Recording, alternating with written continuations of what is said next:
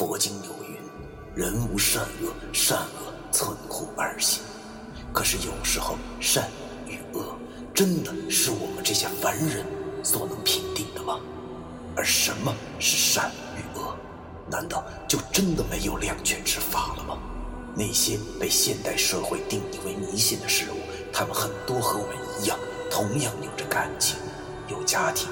难道我们真的还要为那坚强的正义而消灭他们吗？欢迎收听 FM 幺七五六八九，我当阴阳先生的大纪念。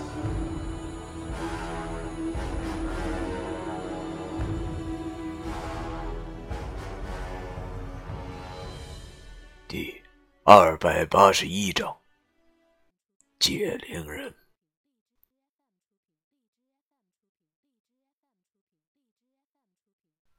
如果说惊讶了太多次以后，就不会再感觉到惊讶了。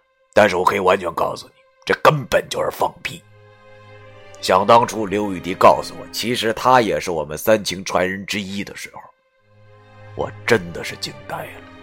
其实当时我也挺没出息的，遇到事儿以后，别人没慌，我先乱了。你想啊，那个时候了，我本来已经受了许多十分严重的打击。已经在崩溃的边缘了。即使是这样，听到刘雨迪跟我说出了三清书的套口后，我依然是愣住了。我望着刘雨迪，他一脸认真的模样，我简直有些不敢相信我的耳朵，以至于嘴里的烟掉在了地上都没有发觉。我，我和他对视了大概有一分钟以后。我颤抖的问他：“你，你，你是说什么？”不得不承认，我当然知道他说什么了，但是我却始终不敢相信这是真的。不可能啊！三清书不是被刘喜拿走了吗？而且刘家的家规很严，要知道。五弊三缺可不是什么好事刘二叔根本就不可能交这害人的书给自己的女儿啊！我几年前跟刘全、刘二叔谈到这事儿的时候，他也告诉过我，不可能让自己女儿知道三清书的事情。不过确实，之前我也确实曾经怀疑过这丫头懂得三清书，毕竟火车上那个青菜虫那事儿对我影响挺大的。想想，还真让我猜着了。不过，为什么他那个时候没有告诉我呢？这一切到底是为什么？正当我纳闷的时候，刘玉迪十分难过的说：“小菲菲，抱歉，我我我真的不知道会发生这么多的事情。这到底是怎么回事？”我抓着刘玉迪的肩膀，情绪十分激动，也不知道怎么的。让我激动的原因，其实并不是他骗我，而是我知道了他也是五弊三缺之人后的那份伤心。刘玉迪水汪汪的大眼睛红红的，显然又要哭了。只见他对我说道：“对不起，对不起，我真的不知道会是这样。”说完后，刘雨迪便告诉了我整件事的前因后果。原来。这事情的一切，真的还是逃脱不了命运的安排。如果要说个所以然的话，还得从刘喜刚出生的时候说起呀。之前说过了，刘雨迪的命很好，属于世上奇命之一的汉河得水命，和我们遇到的那些奇命者是一样的，天生啊就有别人没有的东西。而这一点，恰好啊，就被我那傻子刘大叔看在了眼里。我那刘大叔生前就痴呆，不管什么事儿都不像正常人。刘玉迪跟我说呀，他和刘大叔关系很好，因为他觉得这大爷十分的有趣儿，不像别的大人那么的严厉，所以打小就爱跟他玩而刘大叔呢，也不管他叫大侄女。而是整天解铃人解铃人的叫个不停。虽说刘家的家规很严，当年的刘树清刘先生曾经立了遗嘱，绝对不允许自己的子孙再懂三经书。可是不巧啊，自己俩儿子都会了这书，刘奶奶就无法阻止，便告诫两个儿子，千万不要再把三经书的事告诉刘雨迪了，让他也能好好的跟个正常人一样过完这一生。毕竟啊，刘家人丁单薄，到了刘雨迪这代，只有个女孩子，说到底也算是一种家门不幸吧。因果循环，报应不爽。可是刘老太太却并没有料到，自己的傻儿子哪会听她的一套啊！本来刘喜就疯疯癫癫的，一跟刘雨迪玩的时候，便满嘴跑火车，一来二去啊，这竟然把整本三清卜算当成了顺口溜，交给了刘雨迪。刘雨迪呢，命格奇特，外加上小孩那记忆力啊也特别好的原因，竟然就给记了个八九不离十。虽然他也并不知道这一套又长又绕口的东西是什么，但是出于好玩，便也就没当成一回事而深深的记在了心底。正是因为没当回事儿所以他谁都没告诉。可是天算人算，要知道三清书玄妙异常。包容乃大，天赋异禀的刘雨迪竟然就这样不知不觉的练成了卜算之术。高中的时候有一次做梦，竟然莫名其妙的进入了三清书中的境界。要知道，这真是无心插柳柳成荫呐。虽然刘雨迪根本就不知道这是怎么回事但是所谓心随意动，刘雨迪尽管不知道如何运用这卜算之术。但是也能冥冥之中对某些事儿啊有预感了，这就是为什么当天他能猜出自己饭盒里有虫子而跟我交换了。转眼之间啊，刘玉迪上了大学，上了大学的他接触到了一些古文，所以刘雨迪便开始觉得自己从小到大都没有忘的东西，有些邪门了。但都说女孩子心事比较深嘛，所以他也没有说出口。而那时候，他的心里啊，全是我，哪还顾得上想什么别的事儿啊？说到了这里，刘雨迪明显有些羞涩了，脸上也出现了红润。他轻轻的对我说道：“毕竟，我我来哈尔滨也是为了你。毕竟，我喜欢了你那么多年。”听到这里，我差点没哭出来。这他妈是什么概念啊？要知道，我曾经为了杜飞玉而来到哈尔滨，当时杜飞玉不理我，我就认为自己是全天下最伤心的人。可是当时我才发现，原来我并不是这天下最伤心的人，我充其量就是一傻逼而已。我没有想过，原来有一个女人也对我如此。想想我真的是太该死了，我强忍住把刘玉迪抱在怀里的冲动，然后继续听刘玉迪说着之后的事情。刘玉迪对我说：“他本来就想这样静静的爱着我，不过在那一段时间里，他总是觉得身边会有危险，这种感觉还越发强烈。有时候上完晚自习回到寝室，总觉得他们有人跟着，但是一回头，却什么都没有。”就连有时候过马路都会忽然钻出辆车来，不过还好他本身预感很强，这些事儿都没伤着他。直到那次他外出写生遇上了毛老太太，他才隐隐的觉着这事情并不是想象中那么简单。那时的他心中忽然冒出了个想法，那就是好像有人要害他。偏偏很凑巧啊。随后我们一起吃饭的时候，他见张雅欣对我很是亲热，再加上自己心中那种不安越来越强烈，于是他再也没有忍住，打电话跟我告白了。可是不巧的是，那时候的我却还在恐惧五弊三缺之中，竟然拒绝了他。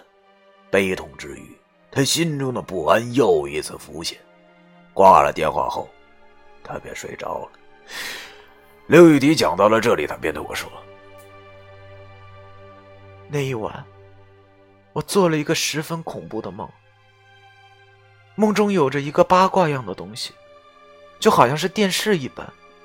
从那里面，我看见了那个猫，又一次来找我，而且我的梦中，还是你出现了，跟一哥一起打跑了那东西。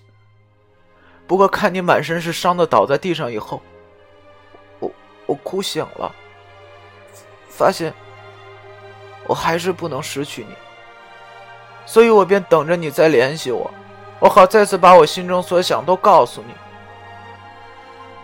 刘雨迪说到了这里，便再也没有忍住，哭了出来。我见他哭，也跟着慌了。要说女人都是水做的，可真没错。我苦笑了一下，这丫头，看来果然能预知，她的梦全是真的。当晚我真的是被那猫老太太搞得不行了，而倒在地上。只见刘雨迪擦了擦眼泪，然后对我说道。我很庆幸，过了些日子后，你真的打电话给我，还和我一起去了游乐园玩。你知道吗，小菲菲？那是我最快乐的时光。两个人吃一碗面，是多么幸福的感觉啊。听着刘雨迪对我说出此话后，我的心中顿时充满了感慨。我又何尝不是？于是我便对他说：“丫头，等着吧，以后我们还会的。”我现在不敢对他承诺，真的不敢，毕竟我还是命孤之人。不过，我想他也能明白我的意思。此时，我的心中信心似乎又回来了，忽然有一种使命感。是啊。我欠的债太多了，不能一直这么颓废下去。我要想个办法，让刘雨迪幸福。如果我还有命在的话，想到了这里，我的半边脸又浮现出了苦笑。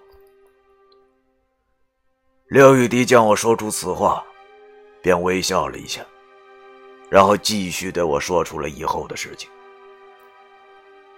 原来。在我睡觉的时候，刘玉迪真的以为我出远门了。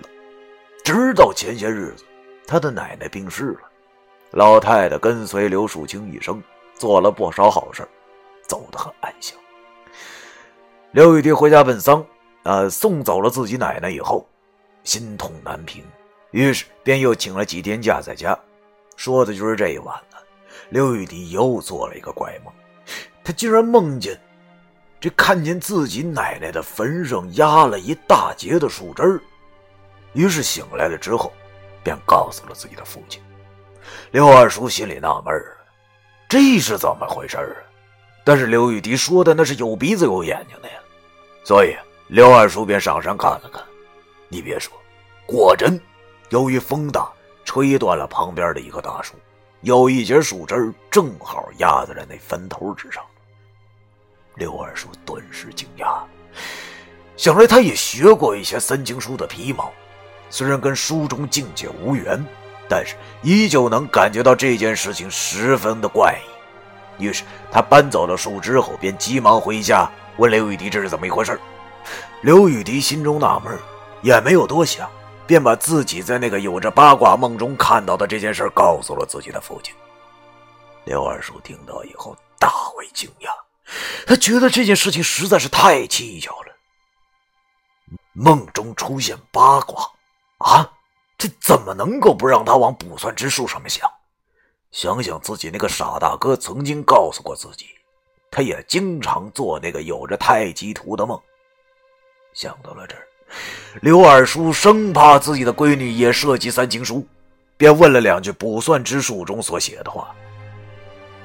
没想到。刘雨迪真的是有问必答，还将整套卜算之术背给了刘二叔听。刘二叔听完之后，顿时觉得昏天地暗，马上问刘雨迪从哪儿学的。当他知道原来是自己的大哥以前教给他的时候，便长叹了一声。毕竟，刘二叔也算得上是半个修道之人，所以他明白，这可能真的是命运的安排。虽然刘家有祖训，后人不可修炼三经书，但是冥冥之中自有定数。不光自个儿学了，连自个儿的闺女也在不知情的情况下设计了此行。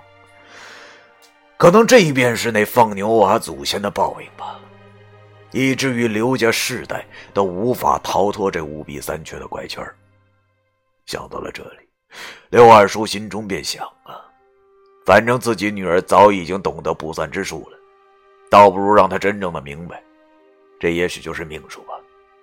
所以，刘二叔在那之后的几天，便把自己祖上的故事以及三清书的事儿全都告诉了刘玉帝，包括我的事情，因为刘二叔早就知道了我是三清书传人，刘玉迪呢是现代人，这些东西听在心里不免。都觉得像是神话一般，但是自己身上的怪事足以证明，这些都是真的。当他知道了我的事情之后，不免心中酸楚。他想不到我这么一他妈吊儿郎当的人啊，竟然会有如此惊险的奇遇，而我又能如此的淡定。一时之间，他对我的感情竟然更加的深了。在刘二叔的指导下，刘雨迪明白了卜算之术的具体用法。他本身呢，已经能进入三清书的境界了。如今知道了方法之后，那学的更是出奇的快，不到三天，便把卜算之术学了个滚瓜烂熟。当然了，这些卜算之术中，包括那神奇的更罗定星。当刘玉迪算出了我过去的一切后，心中更是酸楚。他终于明白了我为什么不能跟他说出那三个字了。原来是这么回事而且后来他又算出了，其实我并没有离开哈尔滨，而是死去了。不过好在，刘雨迪在卜算的时候，我已经醒过来了，而且当晚在刘雨迪的预知梦中，已然知道了这一切，包括石觉明和袁梅。于是他醒来之后，便不敢再多做耽搁，想马上就回哈尔滨。可是。当时碾子山来哈尔滨的车票已经偏偏卖光了，刘玉迪情急之下，先坐客车来到了齐齐哈尔，然后再倒车回到了哈尔滨，因为他不想见到我就这样走进别人的圈套之中。可是啊，这事情就是他妈这么巧，半路的客车居然抛锚了。不得不说，这真是命中注定。尽管刘玉迪是那么的想回来告诉我这一切，但是却也太晚了。事情已经按照他梦中的剧本走了下去。等他回到哈尔滨的时候，已经是今天了。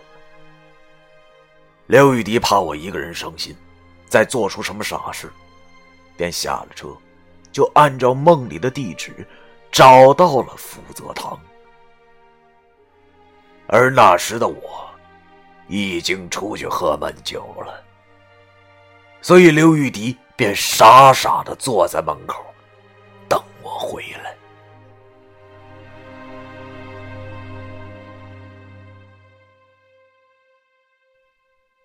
第二百八十一章。